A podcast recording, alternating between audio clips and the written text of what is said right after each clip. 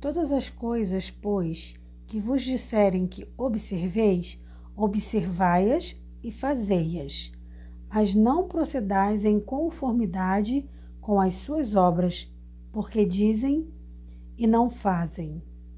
Mateus 23, verso 3.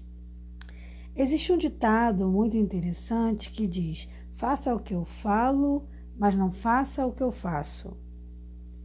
Isso se aplicou maravilhosamente em relação aos líderes religiosos da época de Jesus. E a gente também pode dizer que se aplica em relação a alguns líderes de hoje. Porque muitos de, dos líderes impõem cargas pesadas sobre o povo que nem eles são capazes de carregar. Se uma pessoa não vive o que ensina, como é que ela pode se sentir na autoridade de ensinar?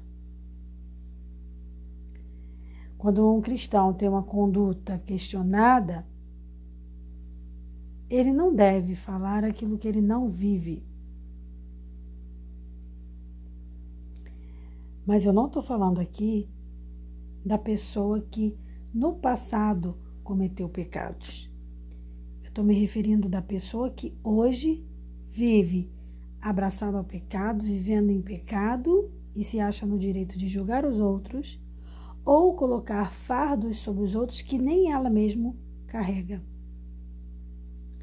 Esse texto de Mateus 23 é uma admoestação ao Senhor, ou melhor, uma admoestação do Senhor para que seu povo esteja atento e não seja enganado.